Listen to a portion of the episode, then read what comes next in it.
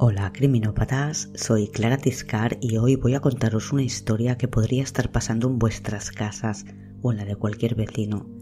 Ocurrió en Palma de Mallorca, a plena luz del día, en un buen barrio, uno en el que las comunidades de vecinos tienen piscina. No es un barrio rico, sino de familias trabajadoras que con su esfuerzo y muchas horas de trabajo consiguen que en casa no falte de nada, salvo tiempo quizás para vivir y disfrutar todos esos pequeños lujos. Esta historia arranca mucho antes de que alguien dispuesto a pararla se dé cuenta de lo que pasa y pueda ponerle remedio. Y como ocurre con demasiada frecuencia, se evidencia cuando ya es demasiado tarde. Esta es la historia de la muerte de Nora Ayala, que desencadenó la investigación de la operación Nancy, y esto es criminopatía.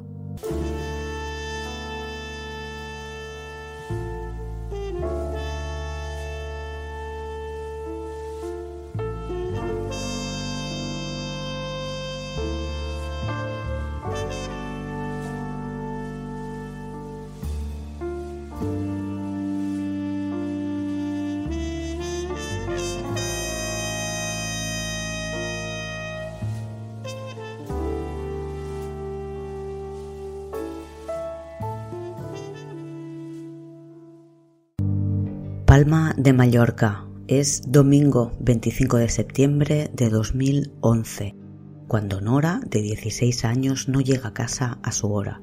Solo pasan unos minutos de las 11 de la noche, pero Nora siempre es muy puntual con los horarios y sus padres empiezan a preocuparse. Le dan un pequeño margen de tiempo, nada, unos minutos, antes de llamarla al móvil, pero ella no contesta. Esperan y llaman de nuevo, nada. A las once y cuarenta, Francisco, su padre, decide salir a la calle a buscarla.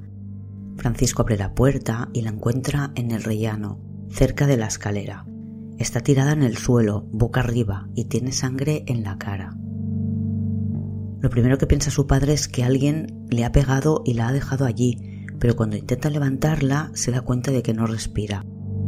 No puedo ni imaginarme la escena, no sé si llama a él o grita la madre María Teresa para que llame a una ambulancia. Francisco espera en el rellano 20 minutos con Nora entre sus brazos, muerta. ¿Qué es lo que ha pasado? Nora tiene una herida en la barbilla, es de donde procede la sangre de su cara. Junto a ella están su bolso y un botellín de agua de plástico azul y sin etiqueta. Todavía queda un poco de agua dentro. En las escaleras encuentran su sandalia con la suela rota partida por la mitad y en la pared una mancha de sangre. Dentro del bolso encuentran su teléfono móvil, las llaves y 50 euros que no saben de dónde ha sacado porque ha salido de casa con tres. El lunes 26 de septiembre suena el teléfono de Nora, es Eva, una mujer con la que Nora tiene amistad. María Teresa, la madre de Nora, responde a la llamada, informa a Eva de que Nora ha muerto Eva explica que Nora estaba saliendo con un chico colombiano llamado Joel, que le daba dinero y droga a Nora a cambio de sexo. La autopsia indica que la causa de la muerte fue una trombosis pulmonar consecuencia del consumo de cocaína.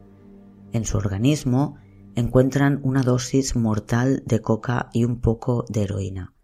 No se considera una muerte natural, claro, pero tampoco una muerte violenta que haya que investigar. Tras la autopsia se organiza el funeral. Paco y Teresa son de Cádiz. Estaban los tres solos en la isla. Las primas de Nora viajan para acompañarles en este momento y ayudar en lo que sea posible, porque Nora es hija única. En el tanatorio, las primas de Nora hablan con sus amigas, quienes, las amigas, cuentan que Nora tenía amistad con Eva y con Eric, quien en realidad se llama Edison Cornelio Flores. Cuando llega Eva y se une al grupito de amigas y primas, vuelve a contar que el tal Joel le estaba dando droga a Nora y menciona a otra persona, un cubano llamado Henry Luis, que por lo visto es un tipo que en ese momento cuando Nora muere está en la cárcel, pero Eva dice que Nora anda loca por él. En definitiva, Eva presenta una Nora a su familia que no reconocen, pero encaja con lo que dice la autopsia, que Nora murió por tomar cocaína. Los padres tratan de entender qué es lo que ha pasado y piensan en los últimos días, ¿Vieron algo extraño en el comportamiento de Nora y no le dieron importancia? Sí. Visto desde el punto en el que están ahora, con Nora muerta por una sobredosis de cocaína, pasaron varias cosas a las que quizás deberían haber dado mayor importancia o haber gestionado de otra forma. La última fue el jueves anterior, el 22 de septiembre. Nora no quiso ir a clase. Pero antes, para que podamos entender, vamos un poco más atrás en el tiempo. Nora no era una buena estudiante, había repetido primero y estaba repitiendo tercero de la ESO. Estaba repitiendo tercero porque empezó a tener problemas unos seis meses atrás, por Semana Santa de 2011. A tres meses de terminar el curso, aparentemente lo abandonó. Falsificó las notas y sus padres tardaron semanas en enterarse. Es decir, nadie en el instituto avisó del absentismo escolar de la niña. Ella iba por la mañana al insti y después de la hora de recreo o de patio ya no volvía a clase lo había hecho más de 100 veces sin que sus padres se enteraran.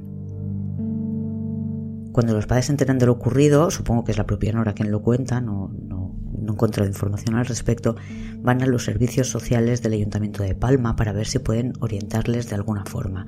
Tienen miedo de que ande con malas compañías y fumando porros. La cita con los servicios sociales es el 26 de julio de 2011. Faltan dos meses para que Nora muera. Sus padres, como todos, trabajan. La madre trabaja de croupier en el casino de Palma y suele trabajar de noche. El padre trabaja durante el día y sale un poco antes de que la madre entre a trabajar. Tienen en total un par de horas como mucho para verse los tres cada día. Y es una costumbre de años que madre e hija vayan a las 7 cada tarde a recoger al padre al hotel en el que trabaja como encargado de mantenimiento. Pero los horarios de los padres significa que, como la mayor parte de los adolescentes, Nora no tiene a nadie que la espere en casa cuando sale del instituto, con quien comer y con quien pasar la tarde. Su madre suele estar dormida, así que ella pasa las tardes en el parque con sus amigas hasta las 7, que es la hora de ir a recoger a su padre. Lleva haciendo esto como mínimo desde que tiene 14 años, que fue cuando conoció a Eva. Eva María Vera es una mujer de 33 o 34 años cuando conoce a Nora. Tiene una niña pequeña de unos 3 años en aquel momento. A Nora le encantan los críos y jugaba con la pequeña en el parque. El parque, este parque famoso es una plaza en la calle, una que queda debajo de un edificio que en lugar de planta baja pues tiene columnas y una zona pues con árboles y, blanco, y bancos debajo del edificio. Poco a poco Nora y sus amigas van ganando confianza con Eva. Eva, además de ser madre de una niña de 5 años en el momento en el que Nora muere, tendría 3 añitos cuando la conocen, trabaja como limpiadora de hogar. Los padres de Nora, por supuesto, no tienen ni idea de quién es Eva más allá de lo que les dice ella, que es una madre del parque donde su hija está con las amigas, que tiene una niña pequeña muy mona con la que a Nora le gusta jugar. Hasta que, como decía, Nora deja de ir al instituto con 16 y falsifica las notas. La madre teme que por las tardes esté perdiendo el tiempo fumando porros y va a los servicios sociales a pedir consejo o ayuda. Pero, por lo menos en aquel momento, los servicios sociales, más allá de darles algún folleto sobre drogas y abusos, no pueden hacer nada más. Teresa, la madre, no se queda tranquila y necesita controlar lo que pasa en la vida de su hija, así que interviene su correo y su messenger. Nora se da cuenta y monta un drama típico de cualquier adolescente. Tú no eres nadie para controlarme y ese tipo de cosas. Y, como cualquier adolescente, amenaza con irse de casa. En los correos y mensajes la madre no detecta nada. Más adelante se dará cuenta de que Nora hablaba en clave porque sabía que tenía ese control. Nora estaba de vacaciones escolares. Hasta mediados de septiembre no tenían que volver al instituto y agosto seguro que es uno de los meses que más trabajan los padres, ambos dedicados a negocios relacionados con el turismo, con mucha gente en Mallorca. Por lo que imagino que ese mes les pasó volando sin apenas tener tiempo de darse cuenta de que las cosas iban a peor. Ellos siguen sus rutinas, Nora nunca llega tarde a casa y su actitud no les hace sospechar que algo ande mal o que esté consumiendo drogas. Una cosa que tienen clara los padres de Nora es que tiene que terminar el instituto. Ella dice que quiere estudiar estética y le han pagado un curso que empieza en octubre. Yo creo que la propuesta es que vaya por las mañanas al instituto y por las tardes, en lugar de estar en el parque, vaya al curso de estética. Es una forma de tenerla controlada y alejada de la calle y hacer que la niña pues estudie algo que sí que le interesa. Empieza el curso y ella regresa al instituto para repetir tercero de la ESO. Pero el día 22 de septiembre, un jueves, apenas una semana después de la vuelta a clase, su madre entra por la mañana en la habitación para despertarla y no la encuentra. La busca por el piso y al volver a la habitación de Nora la ve saliendo de debajo de la cama. Su padre le hace el bocadillo, eh, su madre la convence para ir al cole y ella sale a la escalera. Y se queda en la escalera llorando. La encuentra al cabo de un rato su padre, a quien le dice que es que no quiere salir a la calle. Y sus padres, los dos, la acompañan al instituto. Nora no quería salir a la calle el jueves día 22, pero el viernes día 23 ya estaba absolutamente recuperada y salió por la noche. Últimamente sí que tenía cambios de humor, pensarán los padres más tarde, pero en el momento en el que ocurre no les sorprende porque tampoco es, nada extraño en, en un adolescente. El viernes, que ya es sábado, Nora volvió a casa a las 3 de la mañana y actualizó su estado de Facebook. Seguía despierta a las 6 cuando su madre regresó de trabajar. Charlaron unos minutos. Su madre le preguntó si había bebido y Nora le dijo que no era la que más bebía entre sus amigas. ¿Te gusta sentir eso en la cabeza? preguntó la madre, pero Nora ya no contestó. Teresa continuó, le pidió que no fumara, que después se engancharía y que eso es casi imposible dejarlo. Nora cambió de tema y prometió que se sacaría el título de la ESO y su madre dijo que vale y que se centrara también en lo de estética que iba a empezar pronto. Nora añadió que había ido a pedir trabajo al cibercafé del parque porque conocía a la mujer que trabajaba en el ciber, aunque más tarde la madre se da cuenta de que en ese ciber nunca ha trabajado una mujer y entonces piensa que posiblemente todo lo que le está contando Nora o todo lo que le ha contado Nora días atrás es mentira. Repasando lo último que había hecho Nora, saben que el sábado se había despertado al mediodía y que salió por la tarde, por la noche no quiso salir y el domingo su madre la había sometido a un nuevo interrogatorio. ¿Cómo se estaba comprando ropa nueva y de dónde había sacado ese nuevo teléfono tan caro como un iPhone?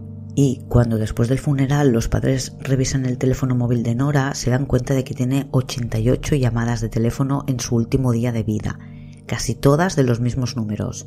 Uno es el de Eva, la mujer de 36, madre de una niña de 5, y otro teléfono es de Eric, que en realidad se llama Edison Cornelio Flores y es ecuatoriano. De hecho, en los últimos siete meses, Nora ha cruzado casi 800 llamadas con Eva, concretamente 781, con Eric 456. Una de las primas de Nora consigue la contraseña de Facebook y las conversaciones de Messenger también son alarmantes. La madre de Nora, con una de estas sobrinas, va a comisaría a intentar poner una denuncia. Se lleva el teléfono y el ordenador de su hija. Y en comisaría, las palabras textuales de un policía a una madre que ha perdido a una hija son que no se haga pajas mentales. Añade, por si no había quedado claro, que no saquen de donde no hay y que vuelvan para casita.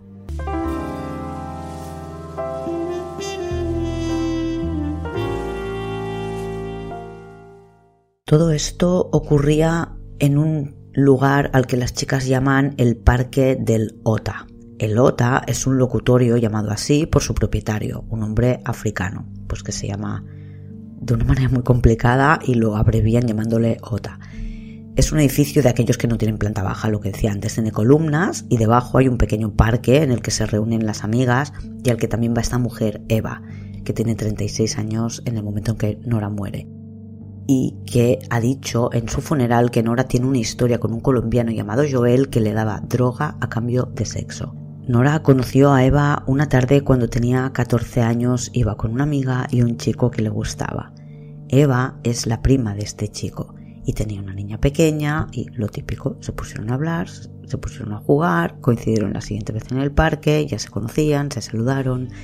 Eva se gana su confianza poco a poco, pues es una adulta enrollada que les deja hablar de lo que quieren y cómo quieren que seguro que no se escandaliza por nada y que responde preguntas o saca temas de conversación con los que no hablan con sus padres.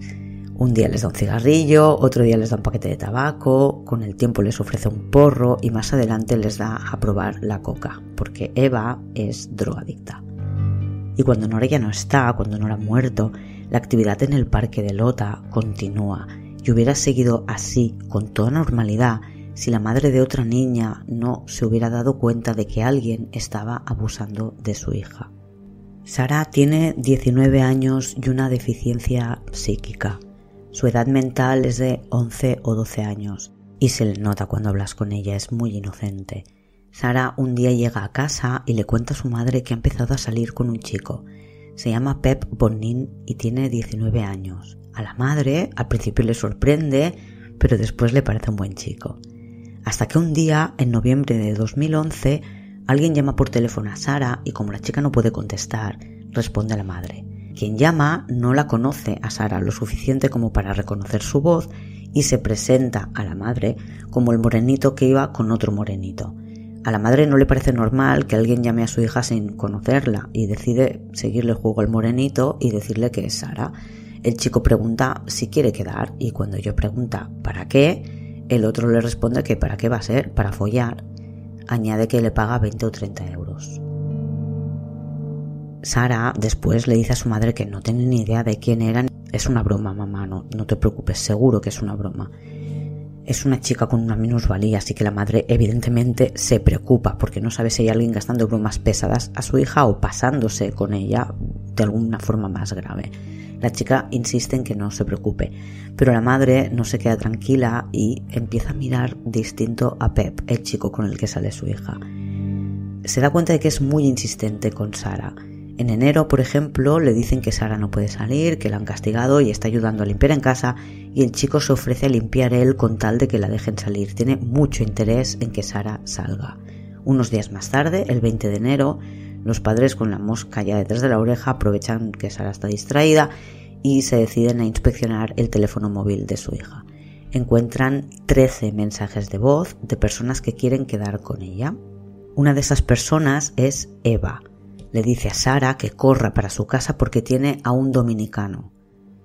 Hay otra de Pep que le dice que está con Pedro, que solo tiene 10 minutos, que vaya rápido y que el Pep ya se encarga del dinero y que ella ya se encargará del tío. Imaginad por un momento a esos padres escuchando los mensajes. Pues cogen el teléfono y se van a casa de Pep y les ponen los mensajes a sus padres para que los escuchen. Esperan a que llegue el chico y cuando llega le piden explicaciones, pero él salta por la ventana y escapa. Llaman entonces a la policía que va a casa del chico y tras escuchar los mensajes dicen que la chica es mayor de edad, que si lo hace voluntariamente no pueden hacer nada. Pero la chica tiene una minusvalía psíquica del 46%. No puede ser tratada como mayor de edad o como una persona que toma decisiones voluntarias de la misma forma que un adulto. Van a una psiquiatra para que les haga un informe de valoración de su hija y con el informe van a comisaría a poner la denuncia. En esta ocasión la denuncia se acepta. Y Sara, por fin, sabiéndose segura, habla con su madre y le cuenta lo que pasa. La han obligado a tener sexo con más de 30 hombres. Uno de ellos se negó a usar preservativo y después la dejó delante de una farmacia para poder comprar la pastilla del día después. Cuenta que Pep le escribe en un papel un paso a paso, un guion de cómo tiene que dirigirse a los hombres para pedirles dinero a cambio de sexo. Mientras la policía analiza lo que tiene, la madre de Sara va al parque a conocer a Eva y la acusa de ser una persona indeseable que prostituye a su hija enferma. Eva le dice que la indeseable es su hija, que es la que se ha tirado a todos los negros del barrio. Añade que ella no tiene ninguna culpa ha sido su novio, Pep, quien ha enganchado a la heroína para prostituirla y sacar dinero para pagar sus dosis y la de sus amigos. Los padres de Nora, por su parte, habían estado insistiendo a la policía. Las conversaciones que tenía su hija en el teléfono no eran normales. Y cuando la policía recibe la denuncia de los padres de Sara por algo muy similar a lo que quería denunciar la familia de Nora y que ocurre en el mismo lugar, pues se acuerdan y entonces piden el teléfono y el ordenador de Nora para poder investigar lo que ocurre. Y se dan cuenta de que efectivamente están ante las mismas personas. Un claro vínculo en común entre las dos chicas es Eva. En marzo de 2012 llaman a Eva a declarar a comisaría y Eva cuenta a los policías que conoció a Nora en 2009 cuando ella tenía 14 años. Explica que iba por las tardes con su hija al parque y que Nora estaba con sus amigas. Y cuenta que fue la amiga de Nora la que le enganchó a los porros y a la coca. Y también asegura que las chicas tomaban morfina que conseguían de la madre de la amiga que estaba enferma. Según Eva, la culpa de lo de Sara era de Pep y lo de Nora, pues de sus amigas. Tienen pruebas, no obstante, de que ella enviaba a las chicas con hombres y sacaba una comisión. Según la declaración de Eva, fue Eric Edison Cornelio Flores que vio a Nora un día en el parque con ella y le propuso a Eva que la convenciera para que se acostase con él. A cambio, Eva recibiría una comisión económica o una dosis. Edison, a quien llamaban Eric, tenía 36 años en 2012. Estaba casado y tenía un bebé. Tenía también otros seis hijos con varias exmujeres. Es ecuatoriano y se dedicaba a hacer de taxista para yonkis o kundero, que es como se llama este trabajo. Llevaba a los drogadictos a la zona donde conseguían droga y hacía un viaje de vuelta con los que ya se habían pinchado que habían llegado por su propio pie o con algún viaje anterior. Estamos hablando de heroína y los llevaba a zonas alejadas en las que se trafica. Es un trabajo peligroso, no solo porque te metes en los peores barrios llenos de gente que paga sus dosis básicamente robando, sino porque les estás llevando en tu coche, con el riesgo de que te roben o de que se te queden dormidos en el coche para siempre.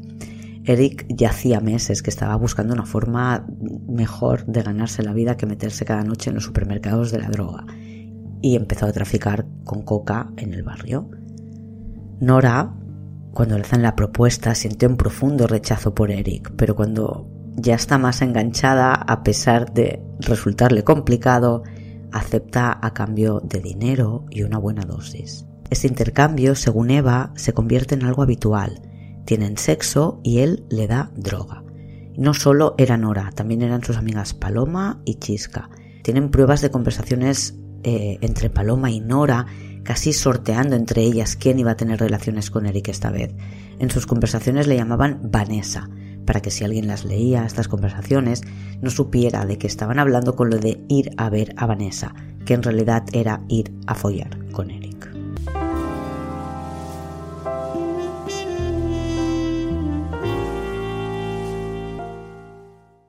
Eva da más nombres, habla del propietario del locutorio del parque, el OTA, que es de Mali, con quien dice que Eva se fue una vez por 50 euros. Otro hombre de Mali con quien se ve por las tardes, Madi Camara. En el teléfono de Nora comprueban que hay 202 llamadas con este hombre.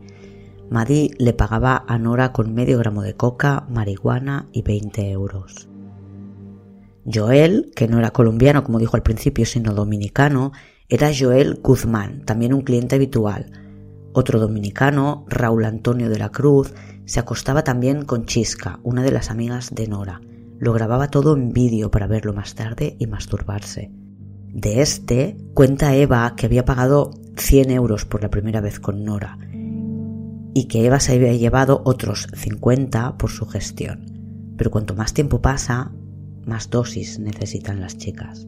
Y ya no son una novedad para sus clientes, y estos no están dispuestos a pagar tanto dinero. Además, como su adicción es mayor, ellos saben que ellas están más desesperadas y necesitan dinero cada día, por lo que empiezan a rebajarles los precios y ellas se ven obligadas a aceptar clientes que han estado rechazando durante mucho tiempo porque no cobran lo suficiente con los clientes que ya tenían. Tienen que trabajar más por menos dinero y con más clientes.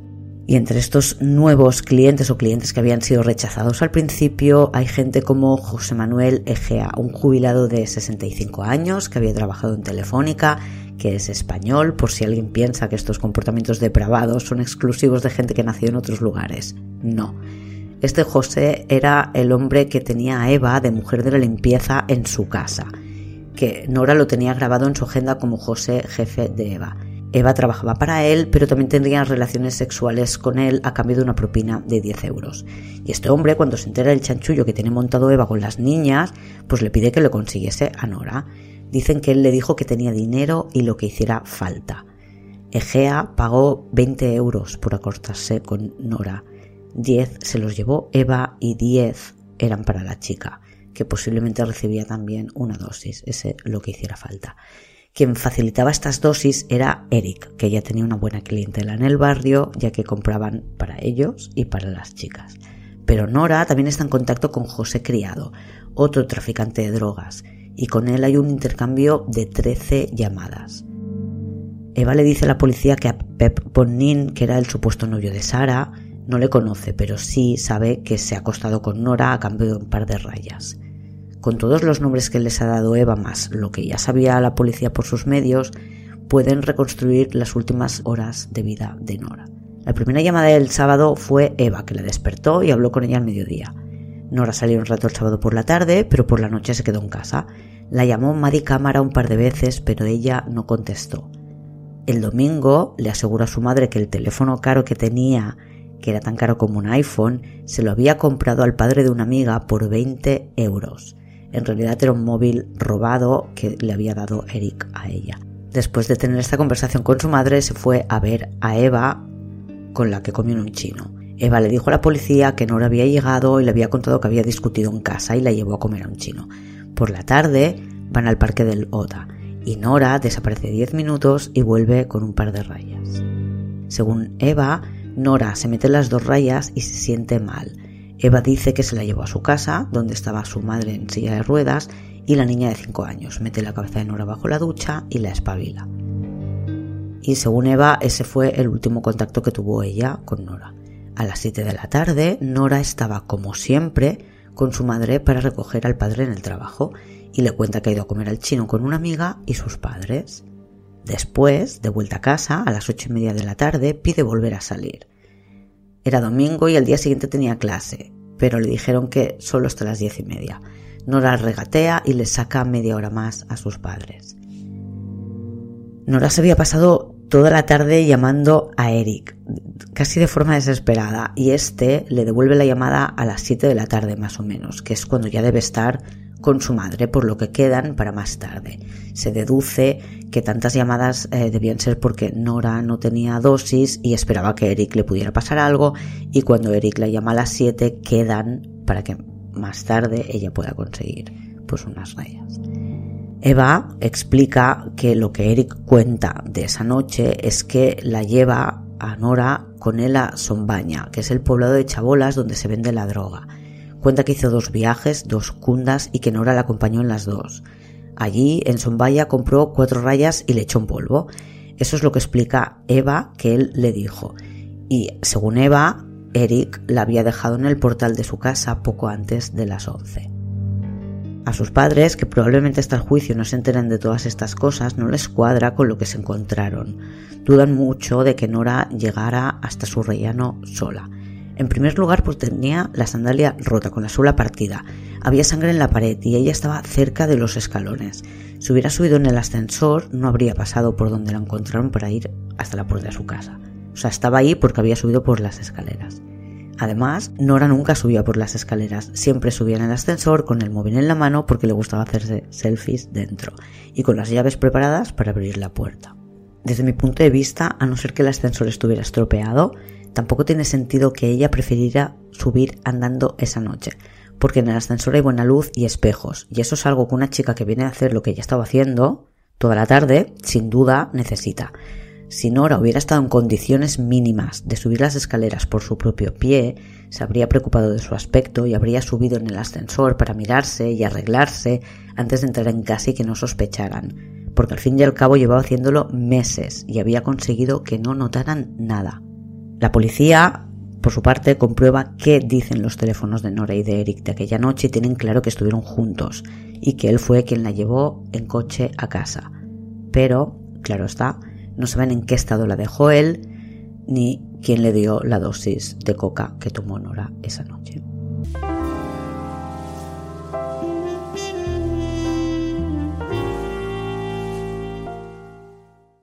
El 12 de mayo de 2012 la policía detiene a ocho personas en lo que denominan la Operación Nancy.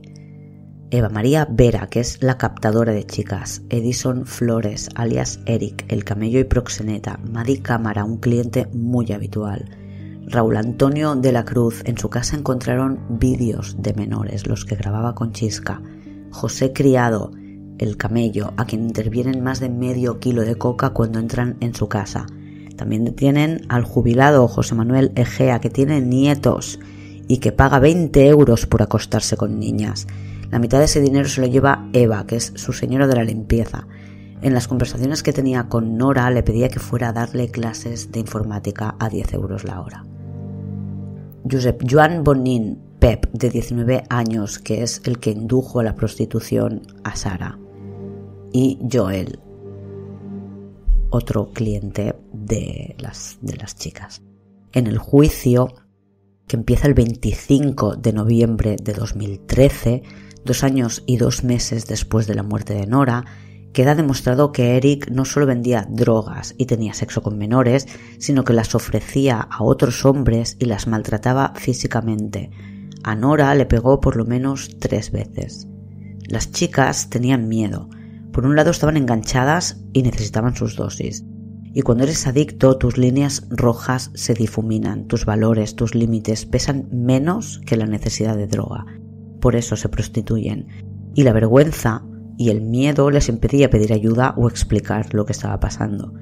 Tuvo que morir Nora para que todo esto saliera a la luz y después de su muerte la red todavía captó a Sara, la chica con una deficiencia de casi el 50%. Contando a Nora, explotaron mínimo a cuatro chicas a las que previamente habían enganchado a las drogas. A toda esta gente se les acusa de delitos contra la salud pública por todo el tema de las drogas y después, en función del papel de cada uno, están acusados de inducción a la prostitución de menores, de explotación de locales para la prostitución, de corrupción de menores o de inducción a la prostitución a una persona incapaz. Pero no hay nadie acusado de homicidio. La sentencia sale en febrero de 2014 a Eva le caen 15 años y medio de cárcel por prostituir a menores. Queda demostrado que era la que captaba a las niñas y la que se llevaba una comisión cuando se iban con un cliente. Pero tiene el atenuante de que es toxicómana y no le cae tanto como le podría haber caído por este tema. Eric es condenado a 17 años y medio por inducción a la prostitución y por tráfico de drogas. Raúl Antonio, el de los vídeos, es condenado a 8 años, por varios delitos contra la salud pública, inducción y corrupción de menores. Y Joel es condenado a seis años por tráfico de drogas y un año por inducción a la prostitución. Junto a ellos condenan a un par de personas más por traficar con droga, a los que no he mencionado en este relato, y a los que caen entre 3 y 4 o 5 años. El resto se quedan sin condena, los que he mencionado y a todos los que no he mencionado que follaban con las niñas por 10 euros porque al parecer no hay pruebas suficientes de que pagaran por los servicios de las chicas, a pesar de que los que fueron citados en el juicio reconocieron en el juicio que tenían sexo con ellas, con menores. Y a los padres de Nora, obviamente, les parece indignante. Porque no hay nadie condenado por homicidio. Y es que tampoco había ningún acusado. En este juicio no se juzgaba la muerte de Nora. El padre guardó durante años el botellín de agua que llevaba su hija el día que murió por si la policía quiere recuperarlo para tomar huellas. Pero la policía y la fiscalía saben que Eric acompañó a Nora a su casa esa noche. Él lo ha reconocido y su teléfono lo ubica en esas posiciones. Pero no se considera homicidio vender una droga que después sienta mal o de la que se abusa porque tomas más cantidad de la que deberías o puede permitirse tu organismo. Los padres creen que sí, creen que en las dosis que tomaban su hija y las amigas había heroína y que estaba puesta con la intención de que se engancharan más rápido y más fuerte. Las convierten en adictas para poder crear la necesidad permanente de dosis, porque con esa adicción son capaces de hacer algo que solo de pensarlo el 99% de las mujeres nos repugna y ellas lo hacen sin pensárselo dos veces. Ellos, los padres, creen que había intencionalidad en esas dosis y que eran conscientes de lo que Nora tomaba cada día y por tanto, cuando quisieron quitársela de encima, le dieron una dosis más alta. Pero, como decía, esta teoría no es compartida por la Fiscalía y nunca se acusó a nadie de homicidio, aunque fuera imprudente. La sentencia fue recurrida porque según alguna de las defensas se habían conseguido pruebas con mensajes y correos conseguidos sin orden judicial, la respuesta fue que no es necesaria una orden para revisar los correos de tu hija cuando ya está muerta.